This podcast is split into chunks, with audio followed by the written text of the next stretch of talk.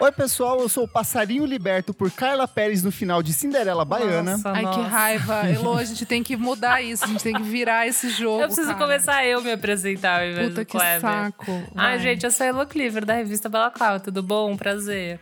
Ah, eu vou de Sheila Carvalho, então. Olá, pessoal. Eu sou Sheilinha Carvalho aqui, da Pop Load Radio. Isadora Almeida, chega de palhaçada. Eu sou Lula da Silva, quer dizer Nick Silva, da Monkey Bus. Olá, eu sou Murilo Buzolin, do Estadão. Eu sou Alexandre, do Lista Preta. E é Aê, isso! casa aê! cheia de novo. E no programa de hoje a gente vai falar sobre a nova Bahia. O que está acontecendo na Bahia? É um movimento? Não é? Por que, que tem tanto nome incrível da música brasileira saindo de lá nos últimos anos, ocupando diversos espaços em festivais, em listas de melhores discos, em grandes lançamentos do ano? O que está acontecendo na Bahia? Certinho, gente? Certo. E bora. Mas antes, o que, menina Elo Cleaver? Eu, eu sou oficialmente a pessoa que dá os recados iniciais, né? Eu amo. Antes, segue a gente nas nossas redes sociais, arroba podcast no Instagram e lá no Twitter também.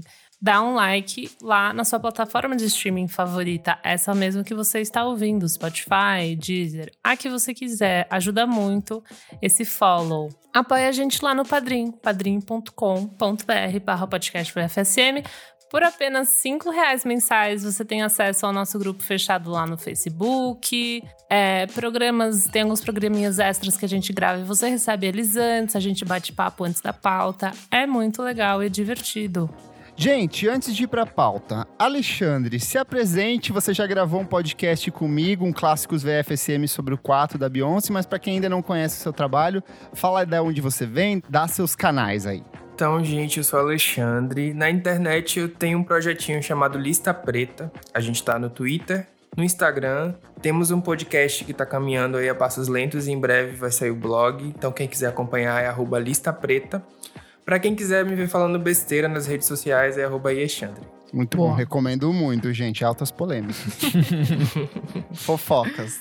Gente, vamos lá. Nova Bahia. Não é de hoje que a, a cena baiana ela movimenta muito a música brasileira. A gente tem vários períodos ao longo da história que são importantíssimos, que de um jeito ou de outro passam pelo cenário baiano, passam pela região de Salvador, passam por outros municípios ao redor ali, da Bossa Nova, Tropicália. A gente vai ter ali o rock brasileiro dos anos 70, muita gente vai vir de lá. A gente vai ter aquela explosão da She Music no final dos anos 80 e começo dos anos 90, que a gente já gravou um programa especialíssimo sobre isso. Mas nos últimos anos a gente tem visto um movimento bem significativo, principalmente com foco em artistas negros, que estão dando uma nova cara a essa música baiana.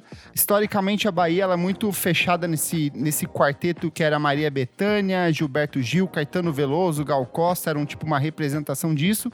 Só que nos últimos anos a gente está tendo uma outra interpretação desse cenário cultural e musical da Bahia, né, gente? Alexandre, o que, que tem acontecido na Bahia nesses últimos anos que ela tem tido uma atividade cultural muito rica, muito forte? Aconteceu algum tipo de mudança, alguma mudança política na região em relação a isso, principalmente na região de Salvador, que é de onde você mora? Na verdade, eu acho que não aconteceu uma mudança política, mas a internet ela propiciou essa vitrine para uma geração que tá vindo aí, principalmente da periferia. Eu acho que a Bahia, Salvador como um todo, sempre foi muito, não sei se vou usar a palavra autossuficiente no quesito produção de música. A gente consome muito o que é feito aqui, mesmo que não exploda no cenário nacional. E essa geração encontrou na internet uma forma de pegar o que é feito aqui e exportar. Eu acho que a internet é o principal fator que, que movimenta essa, esse boom aí. Legal. Eu acho que com isso a gente tem ali no comecinho dos anos 10 um surgimento um pouco mais voltado para uma ceninha rock, talvez ecos do que do sucesso que foi a Pitty, que depois ela ajuda a reforçar essa cena rock da época, mas a gente vai ter algumas bandas tipo Maglore, Vivendo do Ócio, que vão chamar bastante atenção. Eu lembro que na antiga MTV eram bandas que circulavam ali de um jeito ou de outro, mas eu acho que o que a gente tem como um, um marco desse movimento da famigerada Nova Bahia, que é como vem sendo chamado esse movimento todo, é o surgimento do Baiana System ainda no final dos anos 2000, mas que eles ali no comecinho da década de 10, eles começam a fazer todo um rolê de, de dar novo significado ao carnaval, principalmente esse carnaval com foco na guitarra baiana, de meio que voltar às origens, né? Você quer comentar um pouco sobre isso, Alexandre? O que, que rolava nesse comecinho da década? Então, eu acho que o Baiana, e não só o Baiana, mas quem veio depois, como a Tocha, eles beberam muito de uma fonte que até hoje as pessoas não conhecem muito, quem é de fora da Bahia, que é o pagodão baiano, que vem, na verdade, é um pouquinho anterior aí, os anos 10, eu acho que ele começa meio nos meados dos anos 2000, que é um som muito de gueto, de favela. Eu, é, comparando, assim, mal comparando com o funk carioca, você tem os artistas do Proibidão, que não tem acesso, assim, a um público mais mainstream, a uma galera mais do asfalto mas que toca muito na periferia, e você tem os artistas que pegam esse proibidão e dão uma roupagem mais pop. Aqui em Salvador acontece uhum. a mesma coisa. Esses artistas do pagodão, eles são unanimidade nas periferias, nos guetos. E aí a gente tem pessoas como o Fantasmão, Ed City, os Bambas e o Igor Canário, que é considerado o príncipe do gueto por aqui. Eu acho que eles são a principal referência para essa galera. Eles pegaram um som que eles faziam, deram uma nova roupagem, trouxeram novos elementos eles também têm essa coisa do resgate da nossa ancestralidade, da, enfim, tanto na música quanto na estética. E aí virou isso. Então, eu acho que o pagodão baiano dos anos 2000 foi o que impulsionou essa nova geração de agora. Legal. Até porque depois o Baiana System vai utilizar de, de, ele é justamente um cruzamento, né, entre esses elementos da cultura baiana que vai no baiana, do system do sound systems que é das, das discotecagens de reggae, dub jamaicana, então é meio que um ponto de encontro disso tudo. Acho que o Baiana System sempre foi essa essa mistura de ritmos, de estilos, de várias coisas se encontrando, tanto que o, o que chamou muita atenção no, ali no comecinho dos anos 10 foi quando eles começaram a levar muita gente que era do sul e sudeste para se apresentar junto com eles no, no, no, circuito que eles criaram ali no carnaval, né? Então a gente vai ter nome muito grande, a gente vai ter é, Tom Zé indo para lá, a gente vai ter Curumim, Carol com K, a gente vai ter o próprio Caetano Veloso, Gilberto Gil, Nando Reis, os Paralamas do Sucesso, tudo embarcando nisso. Sim, é, eu achei interessante você falar da questão do, do circuito alternativo de Salvador, porque o crescimento do Baiana System ele está diretamente ligado a uma festa aqui chamada Furduns, que é uma festa de pré-carnaval. Hoje eu diria que é. Hoje não, né? Porque esse ano não tivemos carnaval. Mas até ano passado, ela, é, o Furduns se consolidou como a principal festa de pré-carnaval em Salvador. Aqui, a gente meio que começa os trabalhos em janeiro já, com os ensaios de verão dos blocos afro e dos artistas mais consolidadas. E no meio disso tem várias festas que Legal. vão surgindo e crescendo. Um, um exemplo é, muito importante para mim é a festa de Iemanjá, que na verdade é uma celebração religiosa, mas que se tornou um evento de largo, com muitos artistas independentes que tocam o dia todo. E aí dentro disso tem o Furdunço, que surgiu ali em 2015, como um evento de pré-carnaval no circuito Barrondina. E o, Baiana System, ele começou nesse evento e hoje e se tornou a principal atração. Então, se você chegar no Furdunço hoje, o que tá todo mundo aguardando é o Baiana. E assim, não deixem nada a desejar em quantidade de público com relação ao do circuito oficial. Tem vários vídeos, quem jogar na internet aí vai ver. Legal. Queria fazer só uma pergunta. Esse pagadão baiano, ele era também, tipo, uma manifestação na rua, assim? Ou era mais uma coisa de show? Só pra entender um pouco melhor, assim, esse, esse, esse contexto, sabe? Então, eu acho que o pagodão baiano, ele é muito, de fato, comparado ao funk. É uma coisa de dos bailes ah, daqui, tipo da bem... periferia. Ele toca nos bailes, ele toca em tudo que é lugar. Entendi. E, e, o que eu acho muito interessante, tanto no pagodão baiano, assim, do, dos anos 2000, quanto no arrocha, que também é um outro ritmo que não se fala muito fora daqui, é a forma que eles divulgavam esse trabalho, que era muito... Era quase artesanal, assim. Os artistas tinham os discos eles faziam discos e saíam distribuindo por aí e a galera tocava no paredão, no, nos carros. Hoje em dia a gente tem muito paredão. É meio aqui. parecido com o que rolava, tipo, no Pará, né? A questão do Calypso, de produzir o próprio trabalho de, uma, de um jeito meio auto-pirata, assim, né? Isso. Eu, eu tava lendo sobre isso, que eu fiz um texto pro Estadão sobre o, o pagodão baiano. E aí eu fiquei muito intrigado que o, o pagodão baiano ele foi moldado nos anos 90 é, com a harmonia do samba e El Chan. É isso mesmo? Uhum. Sim, sim. Porque, porque antes disso parece que só, só mulher dançava pagode. E aí chegou a harmonia do samba, o Xande, né, ele usou a melodia ali do várias influências e meio que mudou esse pagode pro pagode mais próximo desse pagode baiano de hoje em dia. Isso é verdade. O Xande aqui é considerado um. Eu diria que é o reizinho do, do pagode. Total. É muito ligado à dança, né? A história do, do, do pagode baiano, assim. na- até na minha, na minha cabeça, assim, na, na timeline, assim, que quem dança. Tipo, já um pouco depois, sei lá, Tchacabum até. Que, eu- lembro que eu, na minha cabeça de criança, assim, eu ficava meio. Tá, mas qual que é a diferença da Daniela Mercury ou, sei lá, da Margareth Menezes, sabe assim? E daí pra isso aqui que eu tô gostando, que é mais divertido. Eu ficava um pouco intrigada, sabe? Nessa diferença de ver a dança, a dancinha. Mas naquela época, a, a mídia, né, tratava tudo como axé music, assim. É, Sim. pelo menos aqui pra gente, em São Paulo, tô, tô dizendo. é, claro que quem é da Bahia sabia é, essa diferença, acredito, né? É, mas, mas é muito interessante essa, essa ideia da, da dança, né? E, e como isso até agora, nisso que a gente tá vendo, por exemplo, Baiana, Tocha, que, que volta um pouco dessa coisa de hum, o swing, né? O swing, a música swingada, assim, realmente para dançar, assim, não, não tanto para pular. Entende o que eu digo? Tipo, que, te- que tem muito mais um, um- um som de mexer o quadril. Não sei, tô, posso estar falando besteira, assim, mas é um pouco do que eu, do que eu sinto, assim. Sim, inclusive eu acho que o russo, passapulso do, do Baiana, ele meio que. Ele tem a malemolência do Xande, né?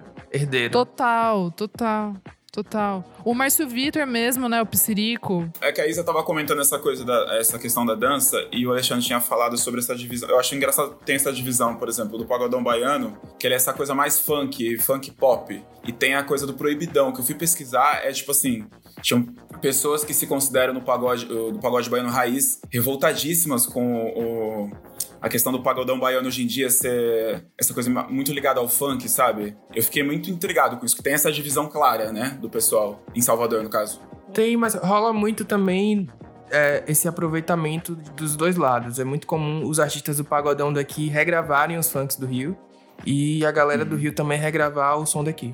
Isso é muito comum. Entendi. Legal. Que massa. É, mas acho que isso é meio comum em toda, toda música, né? Tipo, ela começa meio periférica e aí vai evoluindo e vai sendo pega como referência por outras pessoas e vai virando outra coisa mesmo. Acho que isso é um movimento bem natural e que, na real, faz bem pra música, porque a gente tá é, reouvindo essas outras, essas primeiras influências em coisas novas, né? Que talvez ficassem muito nesse nicho se caso não fossem é, readaptadas a outros contextos. E eu acho que daí partindo dessa questão da mistura de ritmo, desses encontros entre periferia, é, entre diferentes agrupamentos dentro da cidade, eu acho que também rolou um senso de redescoberta da cidade, de ocupação do centro, que é uma coisa que rolou aqui em São Paulo também. Super. Que se você for ver, carnaval era uma coisa que não existia por aqui, carnaval não era uma coisa que existia é, em Belo Horizonte, e ao longo da última década foi construindo esse sentimento de organizar festas nos centros da cidade, Ocupar que era um mesmo, lugar né? tecnicamente marginalizado, é, ignorado pelas elites. Então, tipo, não sei se aconteceu isso também em Salvador, Alexandre. Então, eu acho que isso rolou muito, mas eu- queria destacar dentro disso os espaços da cena LGBT, que eu acho que, que são um grande destaque pra mim, assim, nos últimos anos. Festas como o Abaticu e o Paulilo Paredão, que ainda não estourou nacionalmente, mas aqui já é uma febre. E foi, inter- foi interrompido pela, pela pandemia, mas é é um paredão exclusivamente LGBT, toca pagodão lá, e aí a galera vai. É muito maneiro. É, aqui em Salvador todo mundo conhece já. E aí eu, eu, eu acho que esse movimento de jovens pretos periféricos LGBTs criarem os seus espaços, que é uma, é uma coisa assim fantástica. E no meio disso tudo, desse, dessa grande convergência de ideias, mistura de ritmos, em 2016 o Baiana lança Duas Cidades, que é de fato o disco que atrai as atenções do público, principalmente aqui do público do Sudeste, é, porque eles vêm um- com um navio pirata pra cá também, que é o bloco deles, o bloco de carnaval deles ali de Salvador.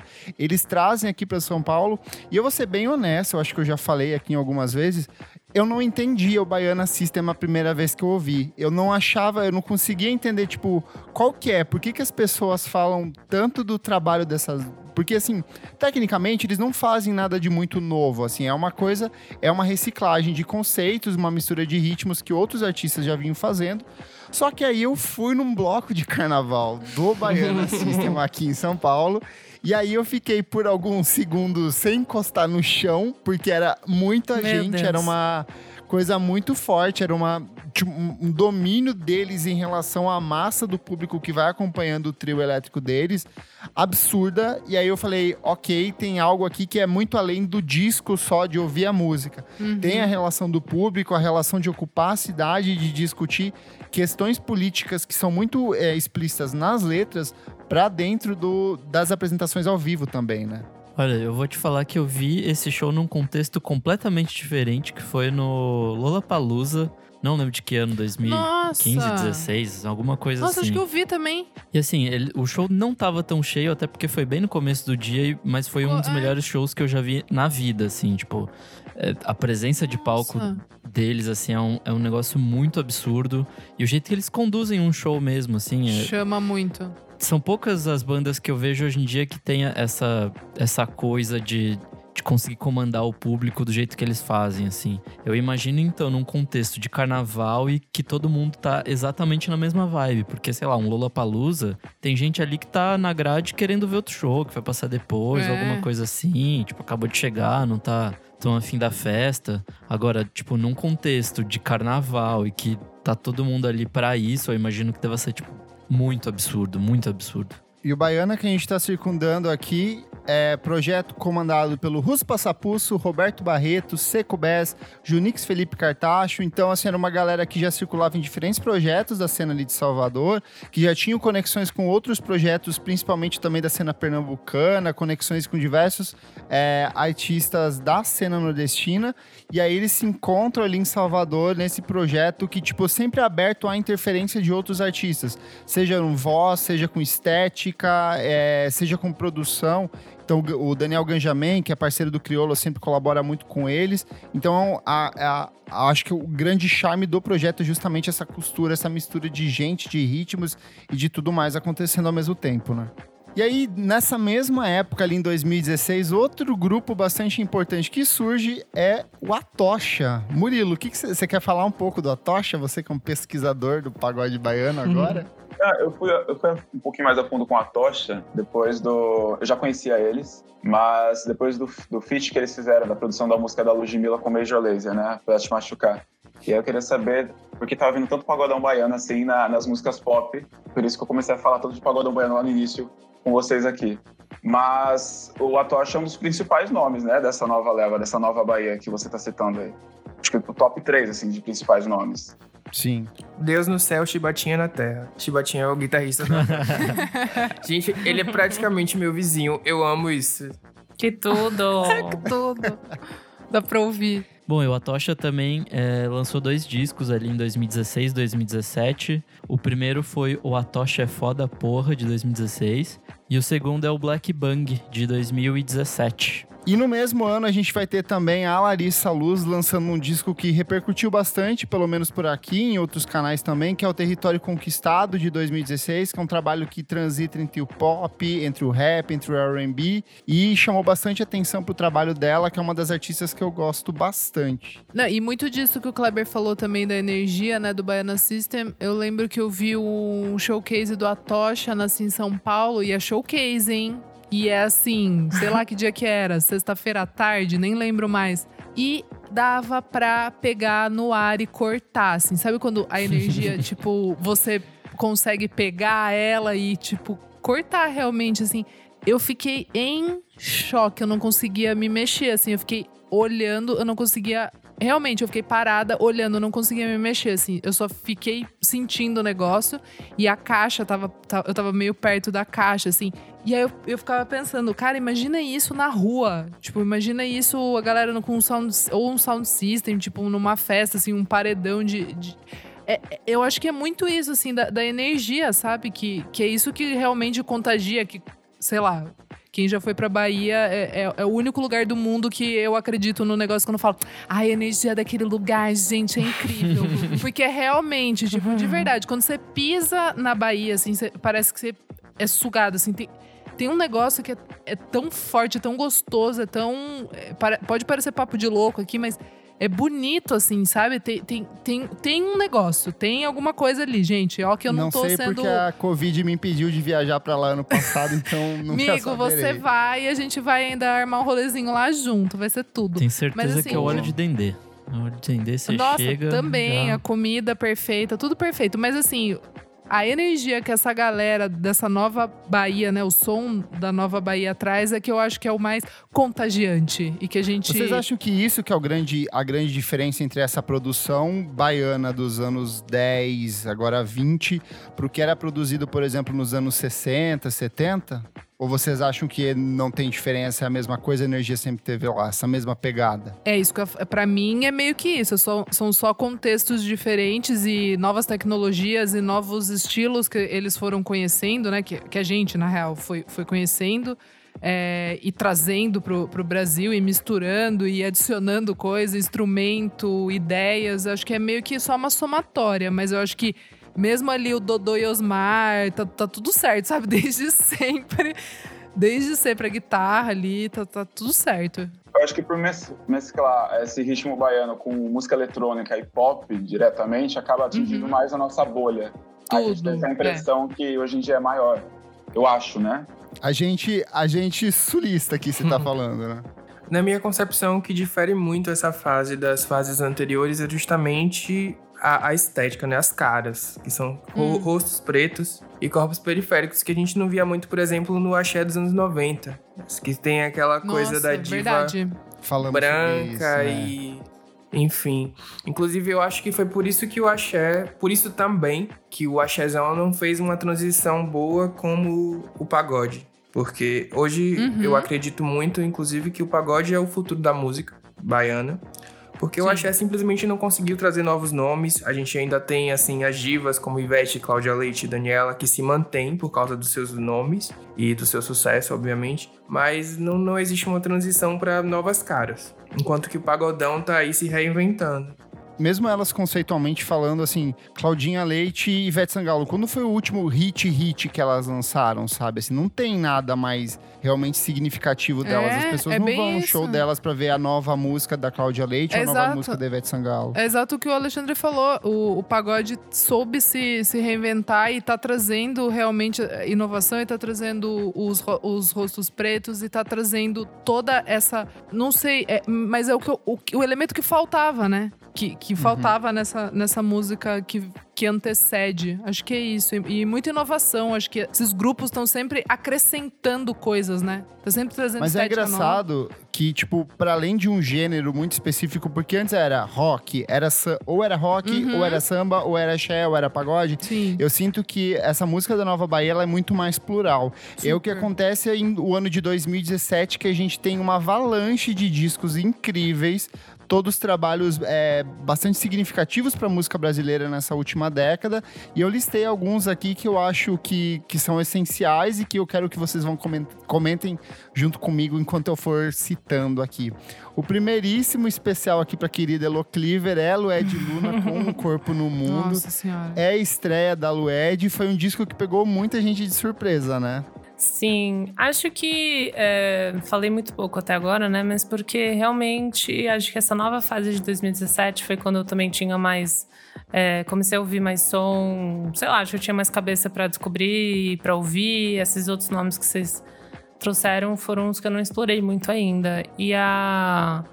A Luedi, ela, eu acho que ela me tocou muito, assim, porque é um som também Acho que esteticamente ele é um pouco mais parecido com as coisas mais antigas que eram feitas, né? Ele é um som mais calmo, mas ele traz uma questão muito maior de do feminino, né? Do fato que ela é uma mulher preta, traz essas essas essas questões de uma maneira muito pessoal, que eu sei lá, de certas maneiras assim, né? Quando a gente falou daqueles nomes tipo Caetano, Maria Bethânia, né? Tipo, sei lá, acho que às vezes se tratava sobre isso, mas de uma maneira meio de observador, sabe? Tirando o Gilberto Gil, mas eu, senti, eu sinto muito como uma pessoa que observa. Eu acho que, a, que ela trouxe isso, assim, no momento que era muito necessário, sabe? Tipo, de falar sobre experiências, falar sobre o papel dela como mulher, e daí mais tarde falar sobre o papel dela como uma mãe, né? Tipo, eu acho isso muito muito legal, muito delicada. Acho que foi meio que por isso que eu me apaixonei muito por ela, assim.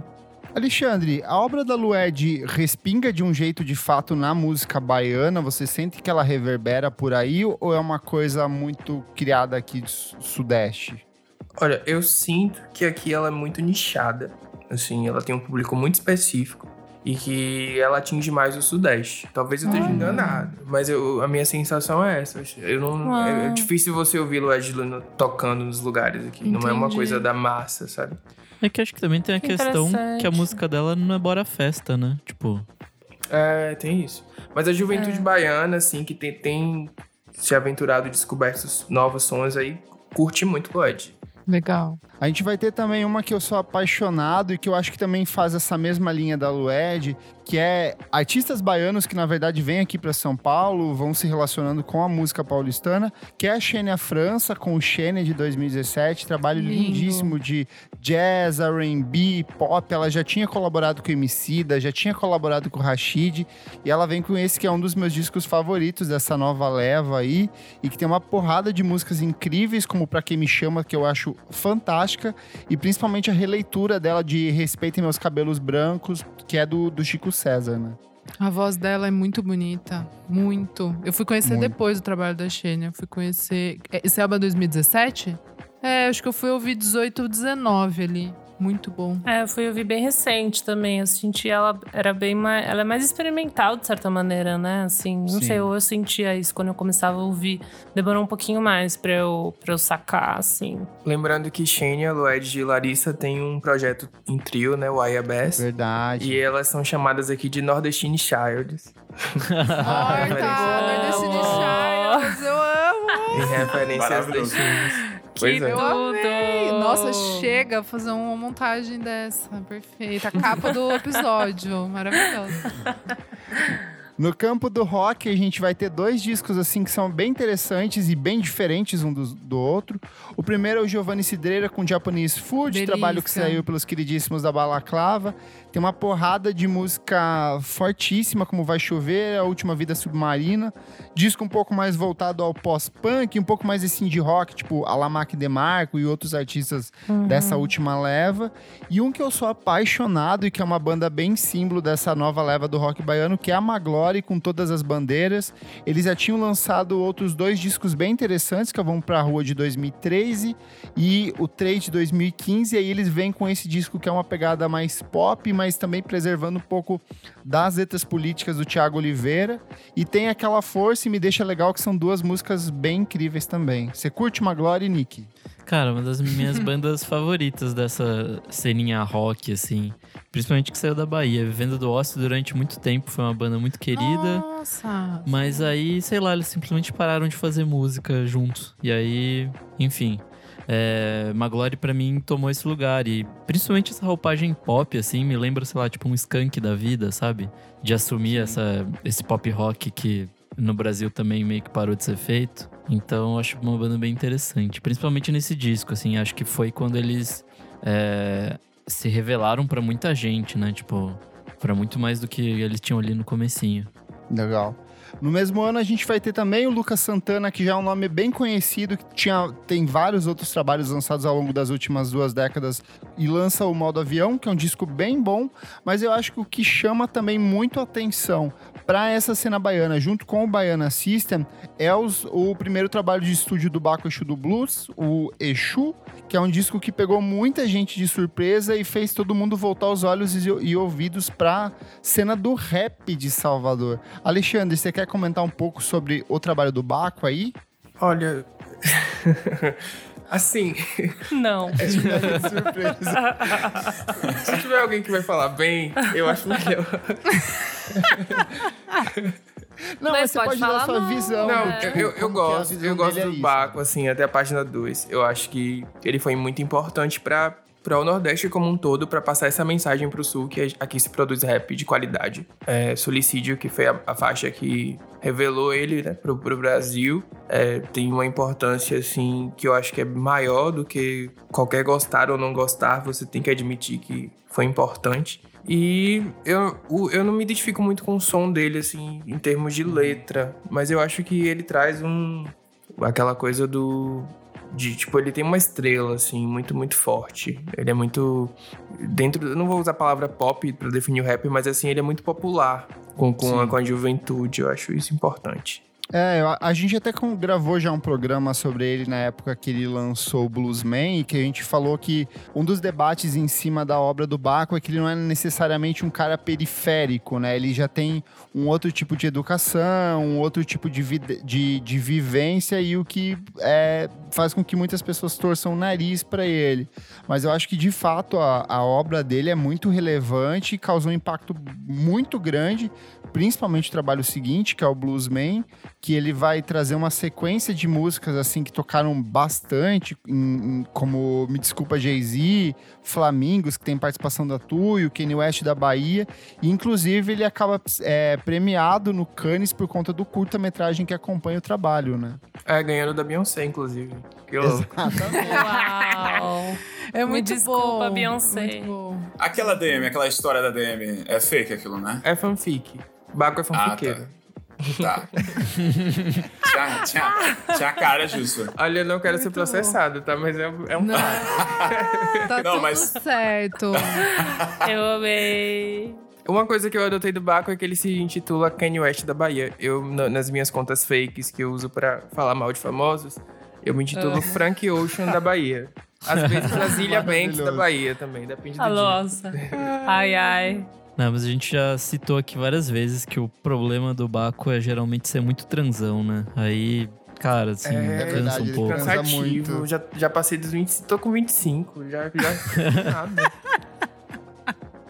Muito Tem bom. algum outro nome dessa leva, Alexandre, que você acha que é bem importante, que talvez não tenha che é, que a gente aqui no sul não tenha percebido, mas que você acha que é muito importante pra música baiana nessa leva? Olha, eu, uma coisa que eu acho, assim, talvez injusto, é justamente essa diferenciação. Quando se fala de Nova Bahia, porque é justamente uma percepção de quem tá de fora, você fala, se fala muito desses artistas que aqui, aqui na- em Salvador mesmo eles são nichados, em geral, assim. E eles exportam o som pra fora, mas aqui a gente tem um movimento muito próprio de gente que eu também considero Nova Bahia. Por exemplo, a Dama e o Poeta, que são dois nomes do pagodão baiano que tocam muito aqui o tempo todo. E eu acho que essas duas cenas, a cena que exporta e a cena que faz o som aqui acontecer pra galera daqui, elas estão meio que convergindo aos poucos. Um exemplo disso é um nome aqui do pagode que é a Nessa, por exemplo, que é um nome mais novo, ela fez uma parceria agora com Poeta. E aí você tem a Dama é, fazendo show, chamando a, Lu, a Ludmilla cantou com a Dama. E aí ela, a Ludmilla já colaborou com a Tocha. Então, eu acho que essas cenas aos poucos estão convergindo. E eu acho isso muito legal. Então, esses nomes É que... isso que eu que- queria trazer, porque é, a gente vive numa coisa que vem um, um respingo pra cá, só que eu sei que é muito maior, porque justamente eu, acompa- eu acompanho o que você compartilha nas suas redes sociais, o que você ouve, e eu sei que é, uma, é muito diferente o que a gente entende de uma nova Bahia do que vocês entendem de uma nova Bahia, né? É que a gente citou tantos nomes aqui, e aí é, você citou o Igor Canário, que é, ele, é conhecido, ele é conhecido como o príncipe do gueto, né? Isso. Ele foi vereador em 2016. E aí eu tava conversando com um amigo meu, Salvador, eu perguntei, e o, qual que é a posição do Léo Santana nisso? Porque o Léo Santana faz parcerias pra lá de comerciais. Aí eu fico naquela coisa, isso é axé, isso é pagodão baiano, porque ele tá com Luísa Sons, tá com, tá com Vitão, Anitta, tá com todo mundo. Ele tem uma certa influência em trazer esse axé, o pagodão baiano, pro, pra outras regiões, né? Tem Ou total. é que eu sei que total. ele, ele, ele, ele é mais o lado gourmet, ou não? Na verdade, eu diria que o lado gourmet, na minha visão, é a cena alternativa. Porque acaba sendo o que não toca na periferia. Eu acho que o Léo Santana ele já não tá mais no alternativo. Ele já é um dos grandes nomes, assim, junto com Sim, o Xande. gigante. Com... a- na minha Gigante, concepção, a gigante. grande sacada do Léo Santana não é nem sonora. Foi a inteligência que ele teve de entender que os grandes artistas brasileiros no momento têm grandes shows. Então ele construiu um show que é a nível de Wesley Safadão, esses grandes showmans do Brasil aí que fazem sucesso e vendem ingressos, e o público dele cresceu muito a partir disso. Então eu acho que ele já tá aí no, no patamar de, de Xande, de. Não sei, desses nomes maiores, assim. Total. Um nome também que eu, que eu descobri é o La Fúria. É La Fúria, La né? Fúria, gente. Não. Que fez aquele hit, hit viral do Fora Carol com Kai e também da, da Lumena. Olha, eu gosto, mas não recomendo vocês seguirem Mas é La problemático. Fúria, entendeu? não sigam La Fúria. Principalmente se vocês não são de Salvador. Eu que sou, não sigo. Porque é uma. É, é- é- é- passa do caótico, assim. É um pouco Tá. pesado. Tem, o- tem o. Ai, gente, esqueci o nome. O Black Style, que entra nessa questão do proibidão aí também. E E tem tem a travestis, a né? travestis, maravilhosa. Travestis. É, é isso. A, a cena do pagodão agora, eu diria que a novíssima cena baiana tá trazendo vários nomes LGBT pra, pra o, o cenário, assim. E a Travestis aí fez parceria com o Pablo Vittar. Acabou de lançar uma parceria com a Dani Bond agora. Ouçam essa, pelo amor de. Deus. É muito Qual? boa. É maravilhosa. Essa Não, parceria Dani Bond da, da não dá. Travestis com a Dani Bond. Pois é. Tá, Eu não lembro o nome, vou mas ouvir. saiu tipo O nome é. É o maravilhoso. nome é Cagar no Pau, gente. é algo assim. É, é. Incrível. A Dani Bond é a Nicki Minaj do Brasil. Com certeza. Ela é maravilhosa. Sei. O flow ela é dela é insana, mas perfeito, ela é gente. maravilhosa. É maravilhoso. Aí a gente tem esses nomes aí LGBT despontando. é, O Ian Cloud também, que é bissexual. Enfim, a Nininha Problemática, que já traz essa coisa do humor, que é uma drag daqui de Salvador. Ai, Acho que massa. demais. Tô anotando tudo, não conheço. Essa eu conheci, juro por Deus, que eu conheci quando a Ludmilla postou, que ela pediu indicação, faz muito tempo isso. Foi. E aí o pessoal indicou a Nininha Problemática. Gente, eu amei o nome. O que eu acho incrível é que essa galera se ajuda muito, assim. muito mesmo. É, É, uma muito parceria. legal, porque vai um puxando o outro. É, isso é muito Gente, o legal. Chibatinha já fez vinheta de um podcast pra mim. Eu, eu achei isso incrível no WhatsApp, porque a namorada dele era do grupo de pesquisa que eu faço parte, eu nem sabia. Ele foi lá e fez. Isso É muito louco. É louco. Ô, Alexandre, a gente tá falando muito de, da cena de Salvador, mas o que acontece em- no entorno disso em outros municípios? Existem algum outros, al- alguns outros agrupamentos culturais que você considera relevante, que vale a pena ouvir? Cara, eu não, não sei com propriedade, mas uma coisa que eu percebo é que o Arrocha é um movimento muito do interior pra cá. A gente tem um nome aqui que é Ana Catarina, que fez muito sucesso aqui, tocou muito e ela foi explodiu. É aquela do vídeo do meme? Não sei, provavelmente, porque ela é muito memeável. ela é extrema. provavelmente é ela, assim, ela fez, tocou muito e ela veio assim do interior. O interior da Bahia ouve muito a rocha. E, e posso, posso desvirtuar um pouquinho aqui? Eu, só por curiosidade, assim, é da pisadinha, né? Dos barões. Eles são da Bahia. E aí, assim, são- é um outro universo. Se você acha que talvez. o- os barões, por exemplo, eles podem. Incorporar elementos é, de- de- desse tipo de música, é, do, do Atocha, do Baiana, colocar alguma coisa de pagodão, enfim. Olha, eu acho que tudo é possível.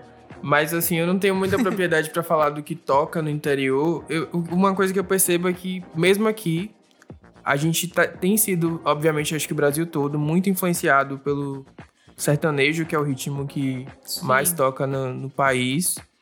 E tem gente produzindo aqui também. Um exemplo é Simone e Simaria, que são baianos. Saíram daqui. E. Não sei, gente. Baiano faz tudo. Coloca aí um som que a gente toca. Então pode ser que role um feat aí, é isso. Vamos acompanhar.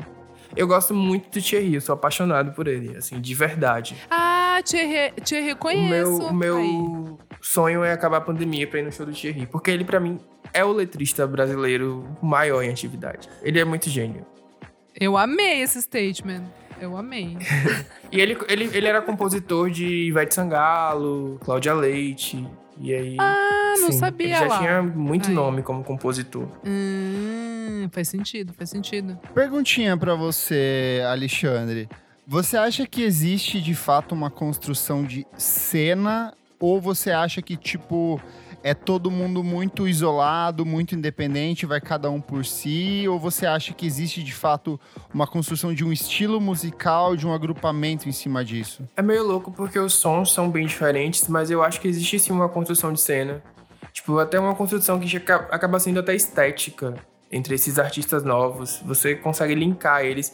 Eu, eu acho que isso tem muito a ver com a nossa geração, que é uma geração muito eclética e diversa. Quem ouve Baiana certamente ouve Lued, quem ouve Lued certamente ouve a Tocha. E assim, embora os sons deles sejam divergentes, assim, não, não, não sejam parecidos, tenham suas diferenças, de certa forma eles estão linkados. Não sei se é uma coisa de energia, de vibe, de Enfim, então eu acho que tem uma construção de cena e também no sentido de que esses artistas se apoiam muito. Assim, o pouco que eu acompanho nos bastidores dessa galera aí, eu percebo que existe um apoio e uma, um movimento de crescer junto. Que eu acho que faltou muito a Axé Music dos anos 90.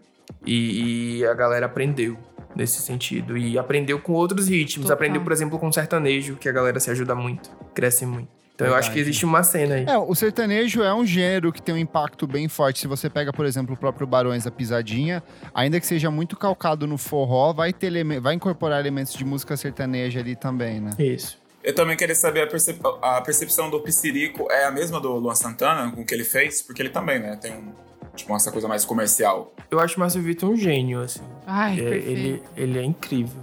E a gente Eu- também eu- pode incluir ele na ala LGBT, né? Olha, eu acho que ele nunca falou publicamente sobre isso, né? Mas, enfim. Não, e vamos levantar que ele é um grande percussionista. Já tô com o Caetano, já tô com todo mundo.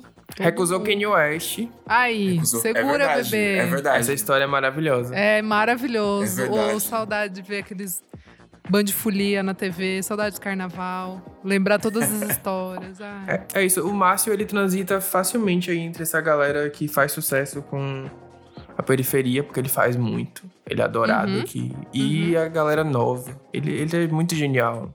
Total. Assim, eu acho que ele tá também nesse nível do do do Léo Santana. Talvez Do ele não seja tão é. comercial É, pra, lá fora. Assim, ele não, não sei quanto o Léo, mas ele tá nesse nível também. Tá super, gente. Teve Lepo Lepo, que isso? É, é Gente, patrimônio. É, patrimônio Parabéns com a. Pablo Vittar, é um, é um hino. É, É, parabéns. Oh, ai, eu fui no show da áudio que o Márcio Vitor entrou. Eu quase tive um negócio e cantou com a Pablo. Eu amei, gente. Não deu pra mim. Ele entrou com uma roupa meio prateada, assim. A galera, foda-se, a Pablo. ai, foi tudo. Eu acho ele tão bonitinho, Márcio Vitor. Ele é lindo. Ai, eu amo. De bonezinho. Ah. Pra gente indo mais pros finalmente aqui, o que, que vocês acham que é o futuro dessa música baiana? Alexandre, pode partir de você. O que, que você vê como novos movimentos, novos artistas? O que, que você acha que vai ser o grande destaque pelos próximos meses, anos? E aí a gente pode ir desenvolvendo cada um o seu também. Eu acho que o futuro da música baiana, ele é justamente o pagodão como centro aí da, da coisa, porque é uma cena que soube se renovar e tra- tro- trazer elementos. Mas mais do que isso, eu acho que o futuro da música baiana é preto. Finalmente, a gente tem aí pessoas pretas na eh, tomando a frente dessa, desse movimento. Com- e tem uma geração que nem vai se dar conta de o quanto isso é importante, porque não pegou todos os outros movimentos que só eram liderados por gente branca. Então eu acho que essa é a grande, a grande mudança, a diferença e o que eu espero aí para o futuro da música baiana. Gente preta fazendo tudo, rap, pagode, arrocha, enfim. Gente, alguém quer falar alguma coisa depois dessa fala? Ai, eu amei. É, pra mim deu, assim, já marca Concordo o selo 100% aqui. com o Alexandre, divulgando meu texto. Pra mim, é a hora e a vez do Pagodão Baiano. Acho que vai ser assim, esse ano vai despontar. Pena que a gente não vai ter carnaval. Para! Mas, enfim, esse- Ei! Não, para a gente já vai não vir. teve, ué, esse ano, tô falando, Ah, tá. 2021. Ah, tá. Ah, tá, pelo amor de Deus. Mas assim que voltar, eu acho que vai estar muito mais forte e, sei lá, mais uma vez eu consigo ver a Rihanna cantando com um pagodão baiano. assim. isso! É uma coisa que vai internacional. Nossa. É isso. Vamos apostar Sonho no vai- pagodão a baiano. O gente vai sonho vai se realizar. A gente Depois vai. do work, a gente vai ter um negocinho aí com a tocha, vai rolar Vai. um feat com baiana, com quem quiser. Vai Já teve a ser, Cardi vai ser B, né? Pra Rihanna, um, um Verdade. Sim, vai sim, ter, sim. vai ter, vai ter. Gente, pra fechar, vamos cada um selecionar dois disquinhos ou dois artistas que vocês consideram importantes pra essa nova fase da música baiana e que vocês gostariam que as pessoas conhecessem ou ouvissem? Quem quer começar? É que a gente já citou aqui, mas o, o Lovebox do, do Atocha mesmo, a gente já citou aqui. Acho que é essencial para as pessoas que estão ouvindo esse podcast. E eu vou divulgar minha playlist, que eu fiz uma playlist de pagodão baiano. com todos esses artistas citados aqui. Fiquei até orgulhoso que o Alexandre foi citando um por um. Tinha todos lá. Não adicionei aqui no momento do podcast. Então é só procurar por Pagodão Baiano, Murilo Buzolin Rodrigues. Só seguir lá que tem todo esse mistureio aí eu vou nessa, hein? Vou eu vou seguir. Boa. nessa. Eu Toda vou. essa curadoria. Alexandre, você? Então, eu vou panfletar aqui o EP do Afrocidade, que é o Afrocidade Tudo. na pista. Eles lançaram, acho que tem um, um mês, duas semanas ou três. Foi no comecinho de janeiro, não foi? Foi só isso. Ou tudo É. isso, no caso, eu pensei que tinha menos. É, Então vou panfletar eles. Eles lançaram inclusive uma coleção de roupas agora. aqui, ó, dia 15 de janeiro. É, Afrocidade, por favor, me patrocina. Manda essas roupas pra minha casa, que também são lindas. que eu estou divulgando vocês aqui. É muito bom, gente, é muito bom. E uma outra artista, vou aproveitar que eu falei muito de pagodão, é a Nessa, porque eu acho que a gente precisa de uma diva pop que traga o pagodão, assim como a Anitta trouxe o funk a Ludmilla. Seria tudo. Eu acho que a Nessa faz o requisito.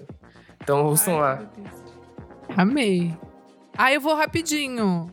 Eu vou rapidinho aqui, gente. Eu vou de clássico. Eu vou de duas cidades mesmo do Baiana System. Porque quando eu ouvi Play Som, eu falei: epa, tem algum negócio aqui, hein? Deixa eu ver esse negócio aqui. E aí, realmente, o bagulho era louco. Continua sendo muito bom. E, ah, e daí eu vou ter que ir com Lued, Luna, porque é melhor disco do ano passado. Acho que é isso, assim, não tem muito o que falar. Elô, desculpa, roubei. Ah, roubou, roubaste. Roubei. Desculpa, melhor álbum. Pô, eu vou trazer então alguém da velha guarda, vou trazer o Matheus Aleluia com o Lorum, que é um descasso do ano passado. E não sei, talvez a Jadsa, que apesar de, né, ela talvez ressoar muito Amigo, mais aqui no Sudeste sim. do que na Bahia, eu acho que ela tem uma música que conversa muito com, com a gente, né? Tipo, então. E vai sair o álbum. Sim. Acho que, acho que vai ser um dos grandes lançamentos do ano, assim, fortalecendo ainda mais. De verdade, eu tô, eu tô bem curiosa, assim, pra ouvir esse álbum. Eu tô muito esperançoso por esse álbum, assim, de verdade. Tudo que saiu até agora é maravilhoso. Então, a expectativa tá lá em cima. Total. Eu posso ir aqui, cara, eu acho que gosto das garotas, a Lued, a Jadza e a Xênia. Eu acho que são as únicas pessoas que hoje, em 2021, eu tenho paciência pra ouvir, tipo, poesia, sabe? Pessoas que cantam poesia. Acho que eu não tenho Uhum. paciência pra mais ninguém me trazer uma poesia. E eu acho que são elas que eu gosto de ouvir, eu acho que elas que me, que me tocam nesse sentido. E realmente a Jadza tem disco, daqui a pouco tô bem animada pra isso. Pô, dá pra Então, colocar a com essa- Josiara nesse time de garotas, hein?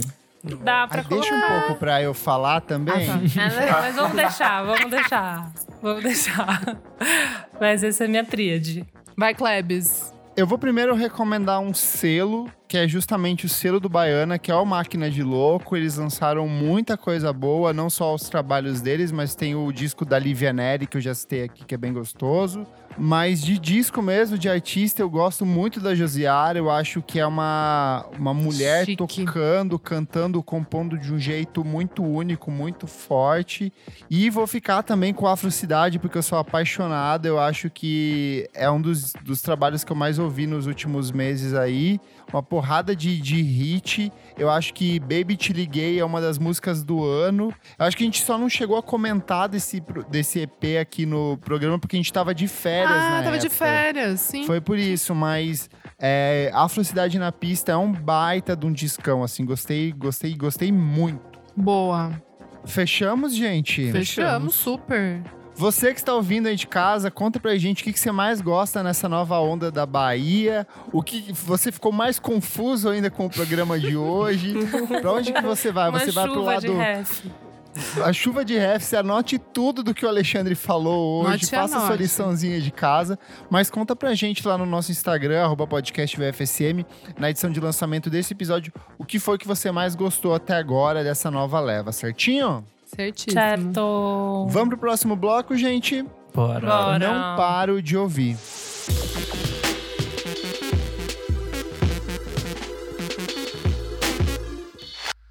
Começando aqui nosso segundo bloco, não paro de ouvir. Nick, o que, que é esse bloquinho? Nesse bloco a gente vai dar dicas de coisas recentes que a gente não para de ouvir. Pode ser um disco, um clipe, uma música, o que for.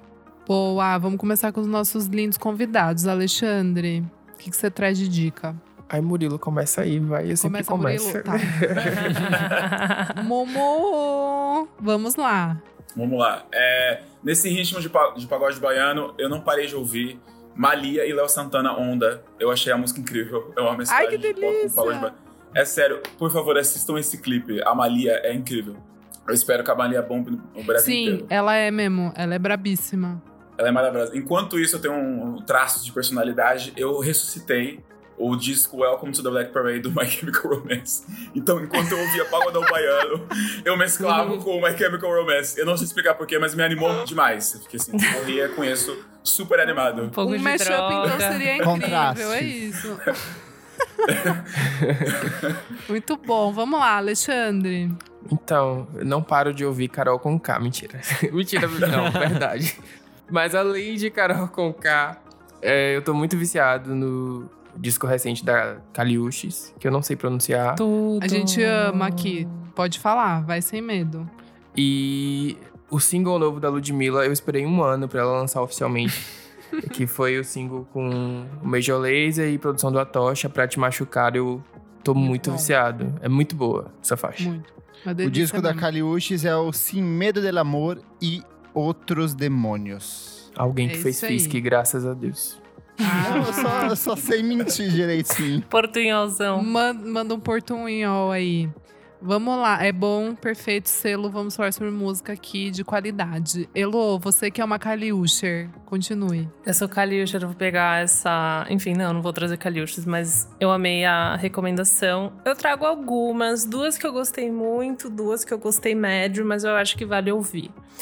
Primeiro, eu esqueci de dar na semana passada que a Pale Hounds e a Jason se juntaram, né? E elas fizeram uma Sim, bandinha. musicão.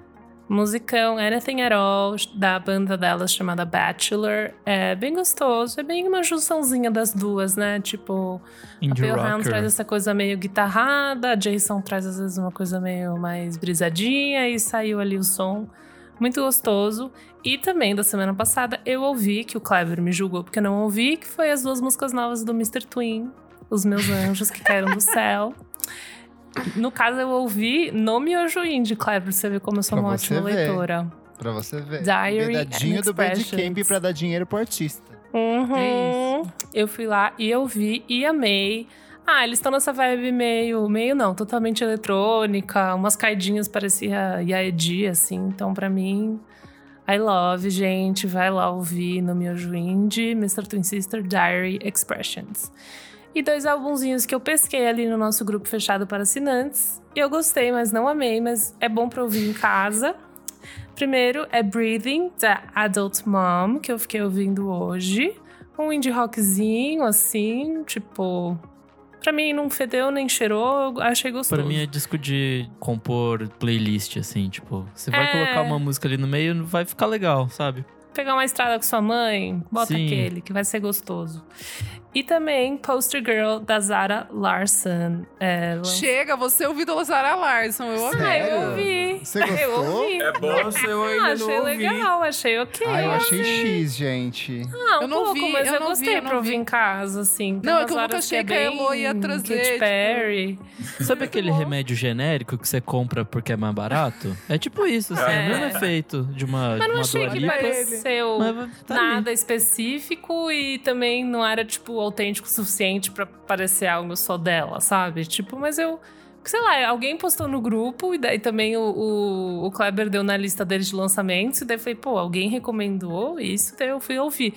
E o, o álbum, a, a arte parecia uma coisa meio, tipo, você bate o olho, você dá um, Eu achei que era, tipo, meio mais parecido com algo meio Blood Orange, sabe? Porque era meio Nossa, artsy. não. E não era nem um pouco, Só tipo, que foi não, muito, é não, amiga. Foi muito tipo, sei lá, foi um golpe. Mas ao mesmo tempo, pô, pra fazer uma faxina, sei lá, Tá não achei que ia ser ótimo. tão ruim. Vai mas é redondo. isso. Tá tudo bem, essas são minhas dicas dessa semana. Eu amei esse caos. Nick, Foi vai. um pouco. Bom, hoje eu tô cheio de dica aqui. A minha primeira é a Love Month, da Yukika. Que música Olha boa. só a putaria. Olha Olha lá, que pariu. olha lá. Isso é apropriação cultural, Nick. Quem é a garota japonesa aqui do grupo? A mais próxima disso sou eu. Tenho pai japonês? Não. Tenho mãe japonesa? Não. Mas quem, Quem é a apresentou nossa essa menina- Sailor Moon? É, sou eu. Quem é a nossa Sailor Moon da turma? Meu lugar de fala, Você gente. acabou com a nossa vida trazendo a Yukika. Nossa, que música gostosa, hein, Kleber? Puta que pariu. Não sei, fala você, sei que trouxe ela. Misturinha de city pop em R&Bzinho, maravilhoso. A voz dessa mulher é tudo. E vamos rápido porque tem muita vai, coisa vai, hoje. vai. Minha segunda é St. Vincent com Pay Your Way in Pain. Aí, já roubou a minha, vai. Puta Tudo. que É, pariu, não sei se eu musicão. tanto. Talvez eu tenha que É. ouvir mais. Me pareceu muito mais, tipo. É. Como posso dizer? Tipo, Bowie. dedo na cara, assim, do que era a- o último disco dela. Tipo, os usos dos sintetizadores, pra mim, é, tipo, muito mais potente, muito mais, tipo, sei lá, barulhento do que, do que era feito antes. E, sei lá, uma música ali, anos 80, maravilhosa. Essa música da St. Vincent é o primeiro single do novo disco dela, que chama Daddy's Home, que vai ser lançado no dia 14 de maio, pelo selo Loma Vista. Minha próxima é a Japanese Breakfast, que lançou o single Be Sweet semana passada, se eu não me engano. É também a preparação para o novo disco dela, que chama Jubilee, que vai ser lançado no dia 4 de junho. Cara, mas uma música maravilhosa, é um synth popzinho bem gostoso. Adoro a voz dela, adoro como, como ela faz Ela é as perfeita. músicas. Ela é perfeita. Bom, minha próxima dica é a junção de Bruno Mars e Anderson Paak no supergrupo, podemos chamar de Silk Sonic. É, Eles lançaram essa semana uma música chamada Leave the Door Open. Puta que pariu, que musicão. Soulzão dos anos 70, assim, tem bem cara dessas produções antiguinhas. Eu esperei que eu ia gostar um pouco mais, assim, confesso. Eu É, também. Eu também. Tendo esses dois boa. nomes, eu, eu pensei que ia ser, tipo, maravilhoso. Talvez tivesse com a expectativa muito alta. Mas ainda assim, é um musicão, sei lá, tipo, nota 8, sabe? Tipo, eu talvez Mas Mas vem aí, dá pra dar uma curtidinha o clipe. Dá Eles estão gatinhos. E, po- e pode ser que eles estejam só preparando o terreno, entendeu? Eles chegaram, eles não vieram ainda com a com o pá, entendeu? Eu tô achando que vem um disquinho deles por aí, hein? Tipo, pra ter Vem, tudo com isso, ter certeza. clipe, ter um monte de coisa, acho Lógico que vem. Vem, já, já tem nome já. Já- é, vem sim. E eles vão se apresentar no Grammy também agora. É, eu vi. Uh. Vão, vão, vão, vão. Rolou no Twitter essa interação com a página oficial do Grammy. Então é isso, mesmo com a música não sendo perfeita, o trem do hype tá lá em cima.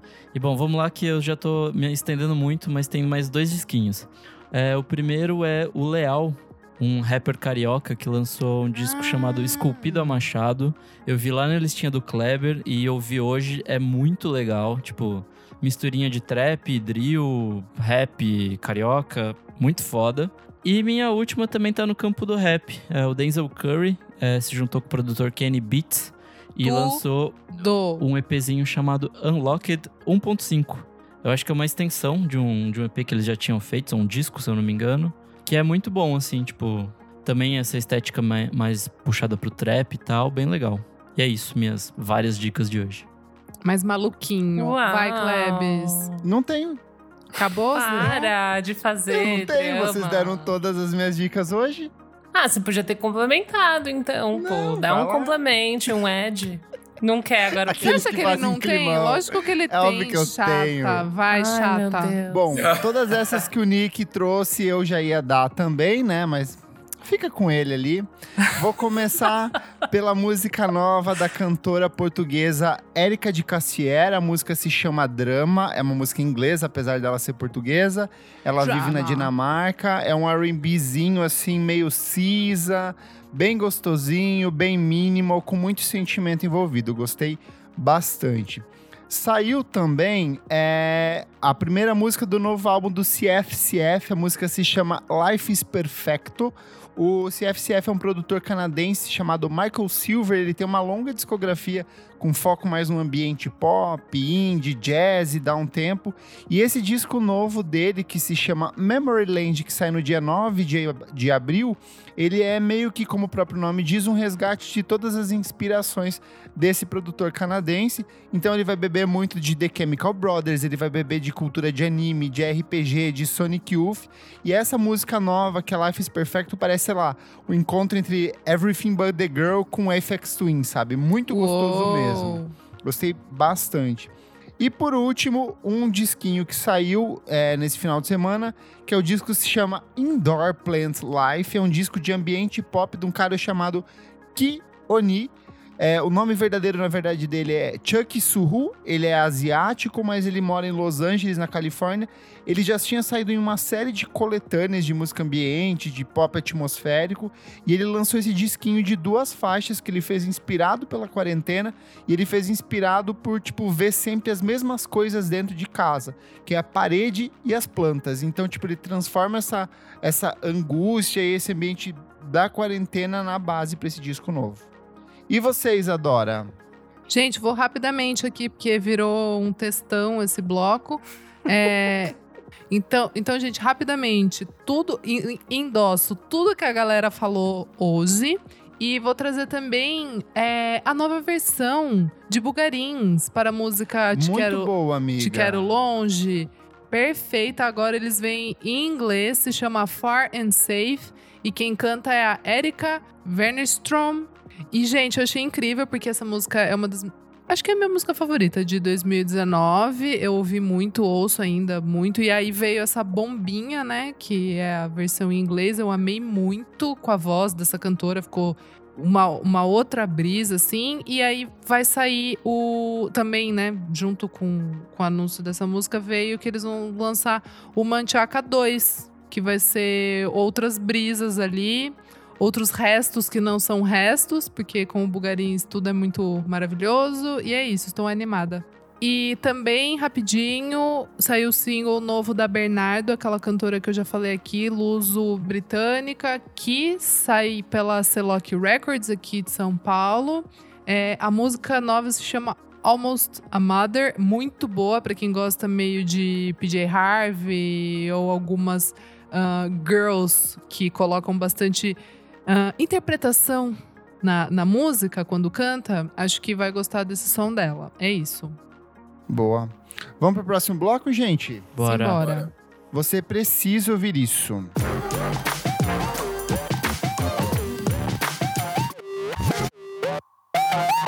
Bom, último bloco, você precisa ouvir isso. Kleber, o que é esse bloco? Nesse bloco a gente dá dicas de coisas atemporais, pode ser livro, filme, série, coisas legais que a gente gostaria de compartilhar.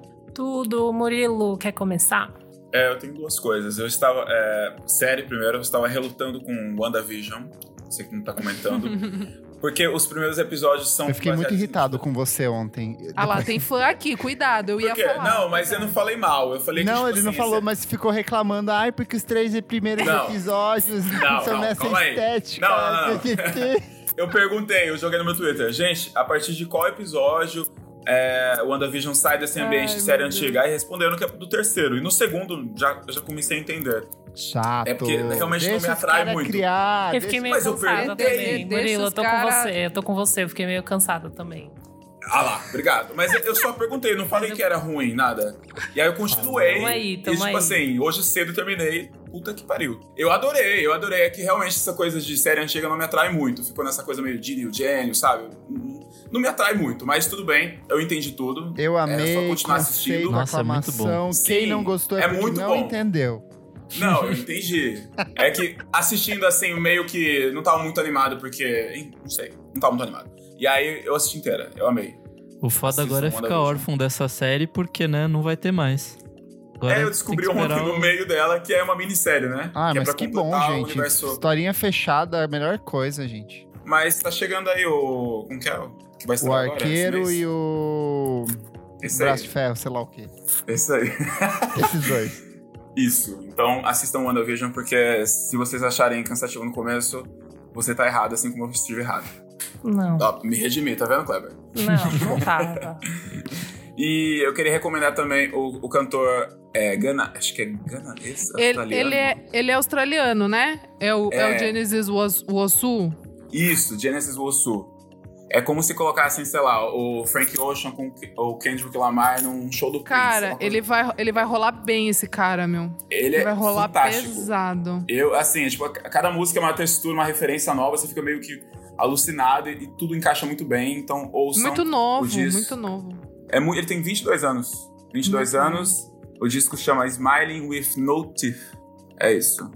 Amei, amei. É muito bom. E você, Alexandre, meu anjo? Aí eu ia falar WandaVision também. Mas Tudo. vou recomendar. Eu não gosto de filme que a gente chora. Eu gosto de comédia. Então, eu vou recomendar assim um- também. uma comédia de 2019, porque muita gente não conhece e ela é muito boa. É Entre Facas e Segredos, Knives Out. Ai, Ah, Nossa, eu adoro esse filme. Eu tava revendo. eu adorei. semana. E disco, eu tenho que panfletar o Emotion, porque eu tava reouvindo também. Melhor disco de 2015, Taylor Swift Sonha. E é isso. a maior, a neta de David Bowie. Ouçam, escutem. Não, pra mim deu, chega. Emotion, pra quem não entendeu, gente, é o da Kylie Ray J. que Eu sempre falo aqui em Kleber é edições. Nossa, não deu a cara do Kleber, tipo, hum, Kleber, viu? cadê Ele tava esse assim, clássicos VFSM da Calma, Carly Rae? quando fizer 10 anos eu Aí o Kleber gosta do Emotion, é? Ele ama. amo Ele panfleta aqui, faz sou o três maior anos. Quantos anos estamos defensor do aqui? Nossa, match. É, muito. Eu tenho vinil aqui que eu fiz uma amiga trazer do Japão Meu pra Deus, mim. que Tipo, eu sou apaixonado por esse disco. Eu amo também. Tudo. Nick, e você? Bom, pra compensar que eu dei 27 dicas no outro bloco, pra essa só tem um. E, sabe, lembra quando a gente tinha falado que de vez em quando a gente queria esquecer algum disco pra reouvir e tal? Eu relembrei desses dias que existia o Luz da Nelly Furtado. E eu fui ouvir hoje. E eu, de fato, Isso é tudo! Então, eu esqueci da existência dele porque eu só conheci as duas primeiras músicas e ouvir o resto desse disco pra mim foi uma experiência nova, assim, tipo, não lembrava do restante do disco. E porra, discão, tipo, Timberland no pico ali, a Nelly Furtado também com toda a mudança de estética e todo o, o rolê ali dela, que era tipo muito som pop de garotinha, aí virou tipo pop de mulherão e tal. É, eu lembro que deu várias tretas na época, né? Tipo, por causa da, sei lá, tipo, um pouco de machismo, um pouco de, sei lá, explorar sexualidade, coisas do tipo. É, mas enfim, é um puta disco. Posso fazer um, um adendo? Desculpa. Eu redescobri esse disco também, mais umas duas, três semanas, porque eu estava fazendo uma procura no YouTube e, gente, a Nelly Furtado cantou no Big Brother com o Di César. Sim, é verdade. Cantou, é maravilhoso. E aí, Ela dá o assim- microfone pro Di César cantar. Tipo, é Sim, bom. say it right. Aí eu, tipo, só escutei Nelly Furtado a semana inteira. Porque ela, ela passava o microfone pro Di César falar e. E aí. é sério, procurem Eu esse vou no vídeo. YouTube, E aí eu vi que Nelly isso Furtado a semana inteira. Procurar. Não, é icônico, é icônico, icônico. É, pra quem não lembra, esse é o disco que tem Promiscuous e Man Eater, que pra mim são duas das Eu melhores amo. músicas do pop de 2006. Esse disco, ele abre com Afraid. E o Forte fez um remix dessa música, eu acho que tem uns Amigo dois, do três céu. anos. Essa música tem quase oito minutos de duração. Ele já tocou ela nos sets dele, assim. E é muito boa. É um baita É remix. É só a base da voz dela, assim, bem de fundinho. E ele fica fazendo uns loops, assim. Então vale muito a pena. Quem gosta dela também, eu tenho Impala. É engraçado essas coisas, né? Words Collide, enfim. Nossa, esse disco é tudo. Pra mim, a única coisa é que no finalzinho ele dá aquela cansadinha, assim, tipo. Ah, é, é. É que Hum. esses discos de anos 2000 É. aí, que tipo, colocava, Tem sei lá, umas mais barriga. quatro faixas ali que não precisava ter, sabe? E uma versão remix com o Di Ferreiro. Puta Oi? vida. Vocês lembram? Tem, ah, tem, Tem o mesmo. último single, o último single dela, eu esqueci o nome. É, tem uma, tem uma o versão Di. especial pro Brasil com o Di Ferreiro, do Anti-Zero. Meu Tem mesmo, Deus. cara. Tem mesmo. Choices. É, É porque dele Ela- foi ela lançar era- o trabalho ela era o momento no tá? Brasil. É isso, né? Então, acaba aqui minha dica e, e vamos pra próxima. É isso. Tudo e você, Dorinha? Gente, eu tô muito confusa porque assim, realmente agora que deu um ano que eu tô que eu estou isolada, eu não sei mais que dia foi ontem e que semana eu estou. É, mas enfim, dito Hoje isso, é dia da mulher, Isa. te Hoje é o dia da rosas. mulher. Fe- Feliz dia, da- feliz dia, tu mereces, mulher.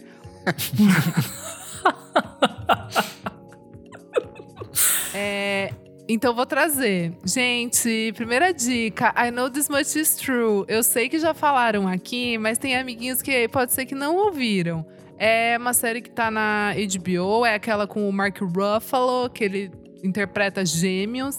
É, e aí eu não quero dar spoiler, porque, assim, é, o que eu disser, eu acho que já é spoiler, entendeu? Não, Porque eu fui assistir. um sinopse, pelo menos. Ai, amigo, mas eu não li nada e eu acho que se eu tivesse lido, eu não sei se eu teria comprado muita ideia. Eu assisti porque eu amo o Mark Ruffalo, assim, muito. Ah, ele é tudo. Mas daí, quando eu fui procurar, depois que eu terminei, eu fui procurar sobre e tal, e vi que ele realmente engordou pra fazer o papel de um dos gêmeos, enfim, aquelas coisas, aquelas fofoquinhas boas.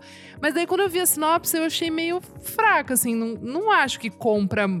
Você pode comprar muito a, a ideia de assistir, mas eu recomendo, gente. Achei bem legal. Bom, dando um spoiler, o. Como que eu posso dizer? Como que eu posso dizer? Um dos Oh, gêmeos, um dos Ah. gêmeos vai sofrer muita coisa. Assim, a saga dele é a jornada do herói vezes mil. Ele só se fode, mas aí no final Dá tem tudo toda uma certo. redenção bonita ali, sabe? Não, não posso dizer que dá tudo certo, mas tem ali um. Tem Uma ali um- coisa. uma mensagem. Tem ali Mas uma o que, que mensagem. acontece? bonita. Me dá uma. Me dá um, uma Não, amigo, já não deu. Próxima dar. Dica. Próxima Não, dica. chega. Não, gente, pelo amor de Deus. Mark Ruffalo é um advogado e ele vai investigar alguma coisa. Dá um básico, Ah, você tá. não dá tá nada, bom. entendeu? Não, é que. Bom, é a história de gêmeos, né? No caso que eu já contei. Um deles tem problemas é, psiquiatra e tal. Enfim, várias tretas. E aí é, começam a acontecer coisas na família dele. E aí ele meio que quer descobrir o que, que a família dele. O que, que aconteceu com a família dele. E é isso. Não vou falar mais porque é muito spoiler, velho. É muito spoiler. De verdade. Assim, Arrasou. Essa série não precisa de spoilers. É, minha outra dica é fake art. Eu, eu acho que eu não dei ainda. Um documentário que fala sobre o mundo das artes. É, ele é focado realmente numa galeria de Nova York que entre os anos 2000 e 2010 ali, a, a década, é realmente, né, fake art. Rolou muita venda de, de pinturas fake, né, falsas. E aí tem toda uma trama que envolve milionários se ferrando, que é um pouco engraçado, assim, porque, né? É, é um pouco engraçado. Porque é, é muito white people problems elevado a um zilhão, assim, sabe? Mas é interessante o, o jeito que eles colocam o que, que é arte, o que, que não é, se uma cópia é, é uma arte ou não, enfim. É, é engraçado, cara. É bem engraçado, assim. Quero ver só pra ver os ricos se fuder. Já é um grande chamariz. Não, é, é, engra, é engraçado. Amigo, é, não vou falar, mas é engraçado, assista. Você vai entender o, o que, que eu tô falando que é engraçado, assim, porque dá dó, né? É patético, mas no fim é engraçado. É isso, gente. Tudo. E você, Kleber, my love? Gente, eu estou assistindo uma série da Vogue, no YouTube da Vogue, que se chama Extreme Beauty.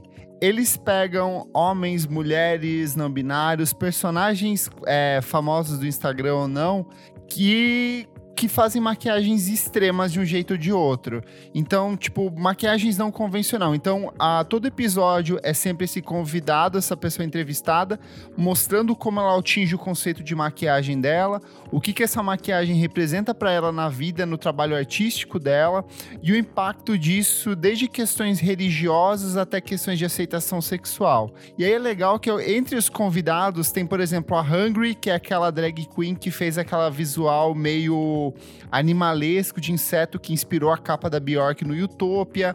Vai ter personagens como a Juno Burke, que é uma drag queen que eu sou apaixonadíssimo. Tem a Sálvia, tem um monte de dessas personagens que vira e mexe surgem no Instagram, que fazem maquiagens muito extremas e elas dão essa visão de mundo delas a partir da maquiagem. Então, visualmente é uma série muito bem filmada, porque, tipo, acompanha essa rotina de beleza delas de produção dessa maquiagem, só que no final a gente acompanha elas indo para tipo pro mundo real. Então, tem uma que se maquia de um jeito mega alienígena e no final ela vai andar de bicicleta no final do episódio. Outra vai comer num restaurante toda maquiada. Então é bem legal esse conceito e visualmente é uma série bonita e é gostosinha de assistir, é meio que ASMR assim, bem delicinha. Por último, um disco que eu gosto bastante, que eu estava ouvindo, reouvindo nesses dias, que é o Sincerely Hot de 2013, do Domênico mais dois. É o segundo disco da trilogia proposta pelo Moreno Veloso, Cassim e o Domênico Lancelotti lá nos anos 2000. Disco que vai do jazz para música brasileira, samba com umas experimentações eletrônicas. Muito, muito doido. Vale bastante a pena ouvir. Boa. E Heloísa, e você? Obrigada, Nick. Bom, eu, esse final de semana, passei ele praticamente inteiro vendo YouTube com o Thiago. E a gente adora ver lives, né? Shows, eu amo. E nos deparamos vendo um show do No Doubt.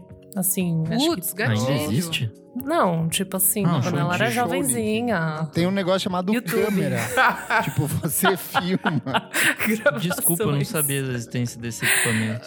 Eu não lembro agora o ano, tá bom? Mas era ela cantando I'm Just a Girl e é tipo um vídeo de 10 minutos que ela fica tipo hyping a galera, não sei o quê. Daí, óbvio, eu fui ouvir o, Trag- o Tragic Kingdom. E assim, é muito legal. Me decepciona um pouco com a Gwen, né? Toda a trajetória dela como artista, eu fiquei meio decepcionada. Mas assim, tudo bem. Vale ouvir, é muito gostoso de ouvir e também é muito engraçado essa pira meio ska que a galera entrou, né? Tipo, eu fiquei muito pensando nisso. Nossa, a É galera muito entrou numa puta de uma 90 pira de um negócio bizarro. É muito. Nossa, mas esse ska punk era gigante nos anos 90. Era né? gigante. Era Era gigante, Eu amava, cara. E daí eu tava pensando nisso, e daí eu fiquei pensando meio que essas coisas aqui no Brasil, e daí eu voltei a ouvir, que é a minha segunda dica, além do Tragic Kingdom no O No Doubt. Aquelas... Não, então, não é. Não, não é. Não, mas é o, o, o disco, o primeiro disco do Los Hermanos, o Los Hermanos de 1999. E daí eu tava ouvindo ele ontem com o Thiago, e tem uma brisa meio, meio hardcore, né, nas Super. bateras e tal, mas eles trazem os instrumentos de sopro e é meio engraçado, é muito diferente do que, que eles se tornaram depois, assim. Mas é um disco muito divertido. Eu sei que muita gente não gosta necessariamente desse disco, mas eu acho que tem várias músicas legais. É, Primavera, eu acho uma música linda. Tipo, tem várias construções muito interessantes que eles vão muito de um hardcore pra uns negócios. Você não gosta? Não gosta? Eu acho muito. Eu acho muito. Eu é, adoro esse álbum, mas eu não gosto de Primavera. Não, É, primavera eu acho muito ruim. eu, Eu acho, acho muito ruim. interessante. Eu acho que eles vão de uns, uns hardcore pra, tipo, meio que ele cantar um, tipo... Uh, uh, uh, sabe? Entrar um... um- Não, amiga, até a instrumento de música com Roger eu insano. acho boa, mas é que Primavera eu não gosto. Mas É, tá- não, é- mas eu- tá tudo Senhora. certo, eu super entendo. Mas eu acho muito interessante. Daí eu acho que eu tava meio que nessa brisa, assim, dessa galera que entra numas piras. Tipo, acho que nesse disco eles entraram numa pira, sabe? De fazer esses instrumentos de sopro, essas, essas baterias meio hardcore, umas músicas meio românticas, sei lá. Uma pira, mas eu gosto muito. Acho que pra quem nunca ouviu é interessante você entrar sabendo que é um, um momentinho ali que eles entraram. Acho que é, é legal de ouvir. Los Hermanos, de 1999. E é isso, fui, recebi um hate, Ouvi mas tá dizer tudo que foi bem, a única né? época que Marcelo Camelo usou bermuda em sua É, vida. né? Nossa, eu preciso ver umas lives, olha aí. Eu não fiz uma coisa, foi ver live desse período, eu vou fazer Ai, o Amarante isso. é tão lindo. Ver os Ai. Eu gosto de Pierrot desse disco. É mesmo? Eu amo. Pierrot. Essa é é boa, eu legal. gosto. Ah, gente, sei lá. tem Eu gostava daquela azedume, sabe? Azedume. Nossa, Bem sim. guitarra. Isso é muito É que primavera eu acho muito insuportável, assim. É porque sabe? Eu acho que é porque tocou tanto. Tocou Tocou tanto, é muito. verdade. Quando Eu o Thiago colocou pra contando. tocada, eu falei, ai meu Deus. Daí ele chegou no refrão, eu falei, caralho, primavera, tipo. Não, emociona, emociona, emociona. Mas eu preciso, não preciso. brisa ali. Mas vai, vai ouvir de novo, às vezes você redescobre, assim, sabe? Passou, já se passou muito tempo. Mas é um disco que tocava no clube em Araraquara, pesado, assim, sabe? Tipo, tava rolando. Mas é Então- aquele negócio, né, Lô? Quem te vê passar assim por mim, não, Não, sabe essa música o que é realmente- sofrer. Essa, tipo, Chega, ajuda- chega. Dava pra deletar. Mas enfim, essas são minhas dicas, gente. Boa. Boa. Recadinhos aqui bem rápidos referentes à última edição do programa. Como o Daft Punk revolucionou a música. Vou ler o comentário aqui da Eita Júlia. Ela falou: Desde os meus sete anos de idade eu conheço Daft Punk justamente por causa da Fox Kids. Eu amava muito ver o clipe de One More Time e adorava fazer aquela dancinha do clipe de Around the World.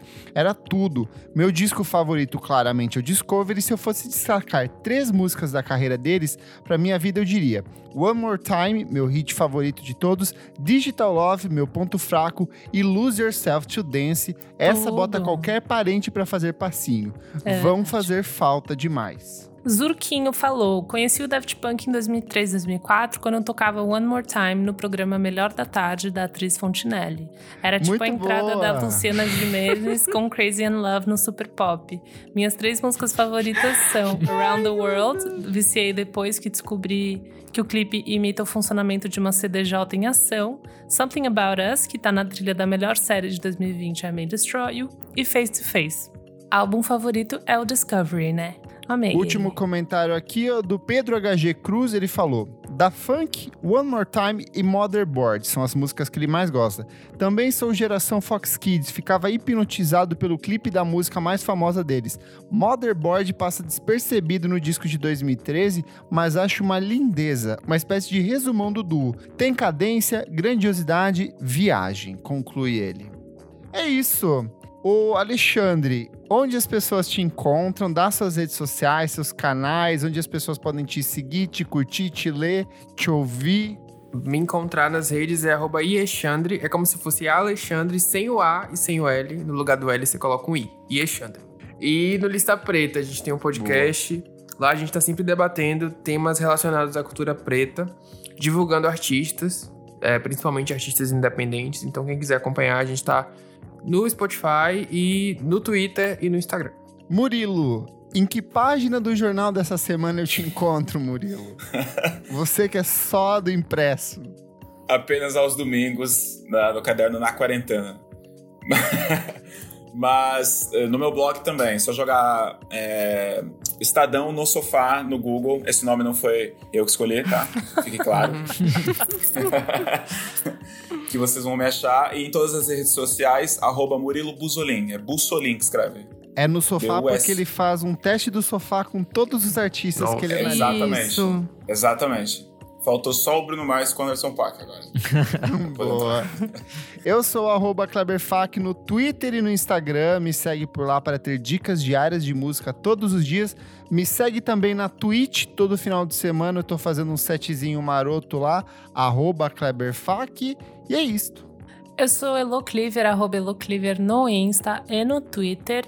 E também arroba Revista Balaclava. Hoje é segunda-feira, a gente lançou o nosso site, revistabelaclava.com. Uhul! Novíssimo site, várias matérias inéditas por lá. Acesse, lá tá a nossa lojinha, mais informações sobre assinatura. Conseguimos colocar tudo junto, gente. Tá muito fácil. revistabalaclava.com. Eu sou arroba Almeida Dora no Instagram e Almeida Dora underline no Twitter. É isso, pessoal. Um beijo. Eu sou arroba Nick Silva no Twitter, Nick Silva no Instagram. E é isso aí. Não esquece de seguir a gente nas nossas redes sociais, arroba podcast VFSM em tudo. Segue a gente na sua plataforma de streaming favorita. Se sobrou aquele dinheirinho no final do mês, por apenas cinco reaisinhos, você ajuda o nosso podcast a crescer cada vez mais. Participa do nosso grupo fechado para assinantes e tem acesso a programas exclusivos ou lançados com muita antecedência. Muito obrigado aos nossos participantes. Obrigada. Obrigado, Murilo. Obrigado, Eu Alexandre. que agradeço. Obrigado. Obrigado você aí de casa que está ouvindo. E ao som do que, Isadora? Ai, não sei. O que a gente podia cantar aqui agora? Ah, Lepo Lepo. Ah, eu não sei mais o que fazer. Tudo bem. Não, vamos pro, vamos pro refrão. É, por que que você foi na pior parte? Ah, ah, ah, o É lepo, lepo. É tão gostoso. Até a próxima, Ah, gente. Ah, ah, ah, ah, o lepo, lepo.